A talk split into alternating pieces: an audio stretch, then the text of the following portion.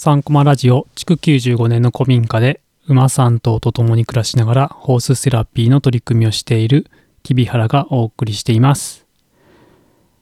さて今回のテーマはインクルーシブな場作りを考える。シャープ5なぜ自然はインクルーシブな場作りにいいのか。というテーマでお送りしていきたいと思います。えー、今週末いよいよ森の幼稚園全国交流フォーラムが富士山の麓であるんですけども、まあ、そこでねちょっと分科会でこの同じタイトルで分科会を担当するということもあって何回かこの何回かはそのインクルーシブな場作りってどうやったらできるのかなっていうことを考えています。で、えー、最初の前半のね2回はそもそものこうインクルーシブの前提条件みたいなところをお話しして、で、3回目、シャープ3、4では、ね、なんで馬がいいのかっていうちょっと本題に入ってきたんですけども、ちょっと馬だとね、だいぶ えー、馬がいないとできないのかみたいな話になってきてしまうので、まあ、うちなんか馬にね、乗る子たちもいれば、乗らない子たちもいたりとか、馬のかかり方も濃淡があるというか、っていう感じで、えー、まあ、なんだ、自然の中でね、遊んだりとか、ね、山や川とか畑とか、ね、そういう、こう、周りに自然環境が、まあ、海はね、ちょっと遠いので、まあ、イベント的に海イベントやるぐらいなんですけども、まあ、そういう自然環境があるので、まあ、そういう中で、こうね、様々な個性を持つ子供たちが、ね、どういうふうに育ってるのかなっていうところをですね、今回、まあ、自然をちょっと中心に見ていきたいなというふうに思います。で、まあ、5つ何でいいのかっていうのは理由をね、挙げていきたいなというふうに思うんですけども、どうでしょうかね。皆さん、こう自然の中でね、いろんな子たちと関わってて、ね、あだからいいよね、みたいなことってなんか感じ考えたことってありますかね。まあ、なかなかね、そういうふうに見てなくても、でも多分皆さんも、こう、いろいろなね、個性を持った子たちが自然の中で過ごしてると、あ、やっぱいいよね、みたいな、ね、場面ってきっとあると思うんですけども、まあ、ちょっとね、いくつか理由を挙げながら、まあ、ちょっと具体例もね、差し込みながらお話できればなというふうに思ってます。えっと、あ、まずね、5つ先に項目だけ挙げておくと、えー、物差しが多様、物差しがない。1つ目ね。2つ目が遊びの種類が多い。3大人が変わる4フィールドが広大です。5多様な動植物が受け答えてくれる。というところが5つあります。でまあちょっとどこまでいけるか。また2回に分かれ分かれるかもしれませんがいきたいと思います。で1つ目物差しが多様物差しがないっていうとこなんですけどもまあまあ、うちに限らずというか、森の幼稚園とか別に何かね、こうカリキュラム、あまあ、あるのかな。うん。なんか学校だと、こういうね、指導要領があって、これやんなくちゃいけなくて、みたいなのがあるんですけども、まあ、そういうのはないですよね。大体が。うん。で、あのー、まあ、その子のいろんなその個性っていうか、えー、場面によって、あ、なんかこういうことができるようになったよねとかですね。例えばねその子の体そのものの変化。ねこう今までバランスが悪かったのがあすごくなんかバランスよくね岩登りできるようになったとかですね。山もね駆け回ってるなとか。でそれに合わせてね指先もすごくね器用になんか使えるようになってきたなとか。ねそういう体の変化だったりとか。まあ、とはなんかねこう子供同士の関わり合いの中でコミュニケーションねあちょっと上手に取れるようになってきたよねとかですね。多分いろんななんかこうその子のこう変化とか成長とかって見れる側面っていうか、まあ、こうしなくちゃいけないっていうのはないので、ね、あここ育ったよねっていうふうになんかねその子のいいところというか育ったところに注目することがしやすいんじゃないかなっていうふうに思います。だからこうしなくてはいけないみたいなのがね例えばね九九を 覚えなくちゃいけないとか、ね、そういうのはないので本当に自由に活動する中でやはりこう評価のね物差しみたいのがこう多様にあるなっていうのがあります。まあ、物差しにそそもそもないかもしれない。うん。っていうのが一つ目ですね。で、2つ目は、こう遊びの、ね、種類が多いっていうか、まあ、そういうちょっとこう、現場というか、ね、そこの場所によっても変わるかもしれませんけども、うちなんかは、えー、っと、基本、まあ、馬やりたい子たちは、なんか馬のことやり始めますし、まあ、なんていうかな、活動はね、自分で選んでもらうってことが多いんですよ、ほとんどの時間が。うん。まあ、なんか馬の命を守るっていうのは大事にしてるので、まあ、そこはね、こう僕たちの仲間っていうことで、彼らに餌あげたりとか、そういったこう基本的なお世話は一緒にやったりするんですけども、まあ、それ以外の時間はね、自分でこう何しようかな、みたいな感じで選んで活動してます。でそうすると、こう、自然の中ってこういろんな遊びがね、しやすいっていうか、うーん、例えばなんか、そうだな、公園でね、ブランコがあったらブランコに乗るみたいな、まあいろんな乗り方してましたけど、僕も。うん。なんかこう自然の中にいるとこういろんな遊びがねこう自由に選べたりとかするしそうだな。なんか川に行ってひたすら 石投げてるとか石積んでるとかですね。そんなことでも全然遊び成立したりとか。まあ川遊びね行ったら 全然川入ってなくて。そう河原で石積みして遊んでたりとかしてたりする子もいたりします、うん、で川ね一つ川遊びとってもすごくダイナミックに遊ぶ子もいればこうチャプチャプね足だけつけて遊んでる子もいたりとか、まあ、その子のなんかねこうやりたいことというか、まあ、得意不得意みたいなのもあったりとかニーズに合わせた活動がまあ展開しやすいなっていうことがあります。ということでなんかこうね遊びのね種類っていうかこういろんな活動のねこう選択肢っていうかすごく広がるなっていうのはあります。3つ目。3つ目は大人が変わるっていうことでこう、まあ、大人自身がなんか解放されていくというか自然の中に過ごしていることで、うん。まあ、僕らもなんかねこうまあなんていうのかないろんな活動してまあなんていうのかなこうこれやらなくやらなくちゃいけないっていうのあんまりないので そうであとはなんか大きな怪我だけはしなくしなければいいかなみたいなぐらい思ってるので基本なんかね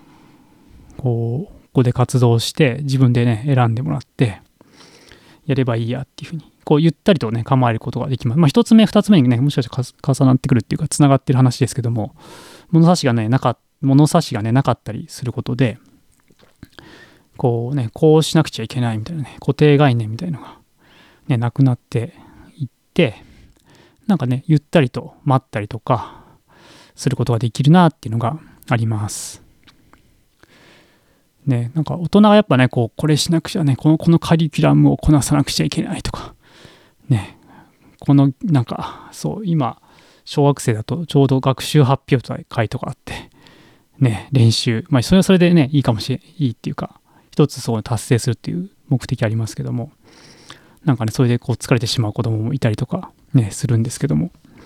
なんかそういうふうになんかね、こうこれしなくちゃいけないっていうのはね、なくなって、大人自身も、こう変わっていくというか、ね、解放されていくっていう、ね、そこがなんか子供にも伝わっていくしそうそのスタッフの関わり方みたいなところもすごくね大きい要素の一つだなっていうふうに思います。で4つ目がこうフィールドがね広大でまあちょっと活動してるエリアによるかもしれませんけどもうちだとこう裏山があったりとかまあうちだと中庭があって、まあ、そこに大きなトランポリンもあったりとかするし、まあ、動物たちもねそこにいたりとかしてあとは馬もね乗れたりとかで目の前で川も流れているので川遊びちょっと行こうって言ったら行けるしであとこうちょっと行けばねあの広い畑も一緒に借りてねやってる畑もあったりとかいろいろこうフィールドがね選択肢があってでまあそれがなんか教材になるというか うんなんだろうな、そう。そうです。だからその時のなんか季節にもとも変化もしていきますし、そういった部分ではこうフィールドがこう変化していって、それがまた子供たちに様々なね、こう影響というか、子供に合わせていろいろこう選ぶことができるなっていうのがあります。で、5つ目。5つ目が多様なね、動物たち、動植物が受け答え、答えてくれるっていうことで、そう、うちだとね、動物が、まあ、馬、ヤギ、ウサギ、犬、猫がいてですね、まあ、人間以外のもの。あと植物も、えっ、と、そうですね、まあ、周り、今最近、柿がですね、色づいてきましたけども、ちょっと前までは栗がいっぱい落ちてて、そういうのも拾うことできますし、あと、うちだと、あ、いちごがね、たくさん、そう、増えてんですよ。あの、特にワイルドストロベリーが、まあ、ほんと、あの、実はちっちゃいんですけど、小指の爪ぐらい、爪よりちっちゃいかな、ぐらいしかないんだけど、こう、順番になっていくので、もう時期になると1ヶ月ぐらいは、なんか食べ放題、食べ放題ってそんなお腹いっぱいになりませんけど、見つけては、ね、パクパク食べていたりとか、なんかそれぞれ、なんかその子が、ね、こう、興味持つものが関わってくれるというか、まあ、動物もそうですし、もう動物もね、大きさがいろいろ。馬、うちだと馬がドサンコっていう馬が大きなのがいて、ちっちゃいポニーがいて、まあ、それでも怖い子たちはね、なんか、ウサギからまず入ったりとか、ね、ヤギは何だろうな、ヤギ、まあ、ヤギは、まあ、芝ヤギ系のちょっとちっちゃめのヤギなので、大きくはないんですけども、まあ、それでもね、やっぱ怖いって子もいますけどね。まあ、犬がいたり、猫がいたりとかするので、まあ、それぞれなんかね、こう、興味持ったりとかした、ね、動物と、まあ、お世話、まあ、餌あげたりとか、ブラッシングしたりとか。まあ、猫なんかね、か ね最近来てる、低学年の小学生の子たちなんか追い回して遊んでますけど、なんかあの、猫じらしみたいので、ね、こう誘って一緒に遊んだりとかしてますけど、まあ、そんな風にね、いろいろこう関わり合いがね、それぞれ動物たちもいろいろね、植物とか動物たちもいろんな個性を持ってて、で、子供たちもいろんな個性があって、その個性にね、あってこう、なんていうかな、こう、噛み合っていくというようなことがね、起こってるなっていうのがあります。そう。ということでね、5つ目がそういうこう多様なね、動植物が受け答えてくれるっていうところでした。なんかね、こう現場の中と構成してる要素っていうのが、まあ、そもそもなんかね、前提みたいなね、最初のシャープ1、2で話してたところがある上で、どうだ、なんか、それに乗っかってくるものというか、が、まずね、こう、メンバー、これ1回目に話したかな。こう、ね、大人だったりとか、子供だったりとか、ね、動物たちだったりとか、ですし、あとね、環境ね、どういうフィールドで活動してますかって。あと、うち、なんか、古民家にやってて、さっきちょっと、そう、フィールドが広大ってありましたけど、あの古民家の中にも、えー、っと、まあ、柱、梁が太いので、吊り下げのね、遊具があって、もう中でも、まあ、バンバン、あの ブランコでスイングというか、揺すってる子もいれば、まあ、あの、ハンモックも吊るしてあるので、ゆったりね、のんびり、ゴロゴロってしてたりとか、あと、あまあ、クライミングウォールもね、作ってるんで、まあ、そんな高くないですけど、あの、そうね、こう、よじ登ったりとか、そんなこともね、こう、いろいろ選べるように、室内もしてあります。うん。っていうね、環境もね、こう、いろいろ設定というか、できるなということもあります。で、まあそこで、まあそのね、環境とね、その人がいて、まあどういうね、活動をするかっていう、ね、活動どういう、まあ、うちだとね、乗馬したりとか、そうですね、最近だとその、あ、さっきのね、猫追いかけ回して遊ぶとかですね。追いかけてんのか、遊ばれてるかよくわかりませんけど。うん。あとその時にどういうふうにね、こう、大人がね、スタッフが関わるかみたいな、ね、見守るかとか、ね、声かけするかとか介入するかみたいなところがあってそれがこうねいろんな個性を持つ子どもたちがこうまあ受け居場所として成り立つかどうかっていうところがね変わってくるかなっていうふうに思います。まあでもやっぱりなんかね一番大事なのはやっぱこう前提となるなんかやっぱ価値観みたいなところがないとねいい活動しようと思ってもうまくね子供たちにはまんなかったりとかするので、まあ、そこは大事かなっていうふうに思います。でもただ、えっと、今日あげ今回挙げたようにこう自然の中でやっていくとあやっぱりなんかやりやすいなっていうふうには思いますね。やっぱりね教室とかね室内だけだったら、まあ、なかなかこうね遊びの種類を増やそうってもやっぱ人工的なものになってしまうのでこれこっちはねこうなんていうか、こう作為的というか、用意しないといけないんですけども、自然の中で勝手にね、やり始めるというか、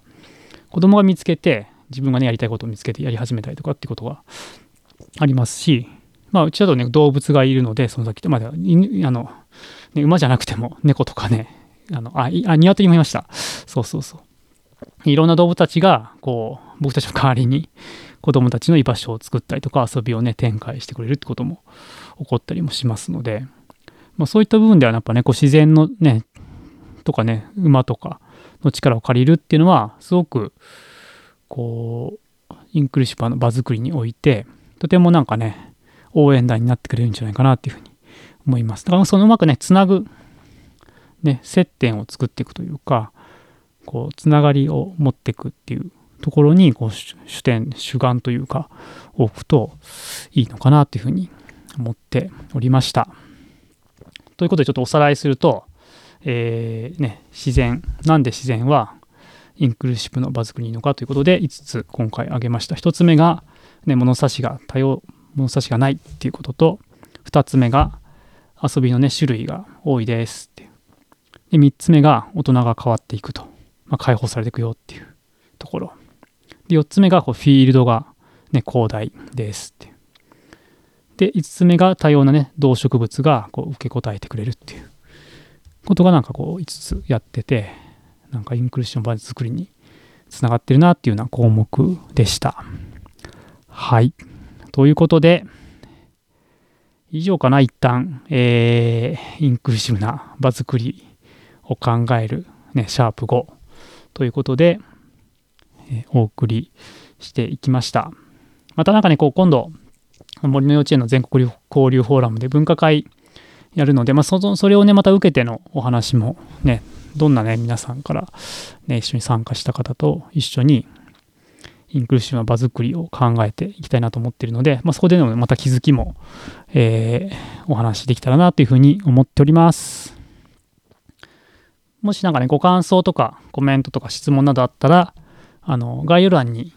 貼ってあるリンクからぜひお寄せください。はい。ということで、今回もお聞き、今回もお聞きいただきありがとうございました。それではまた。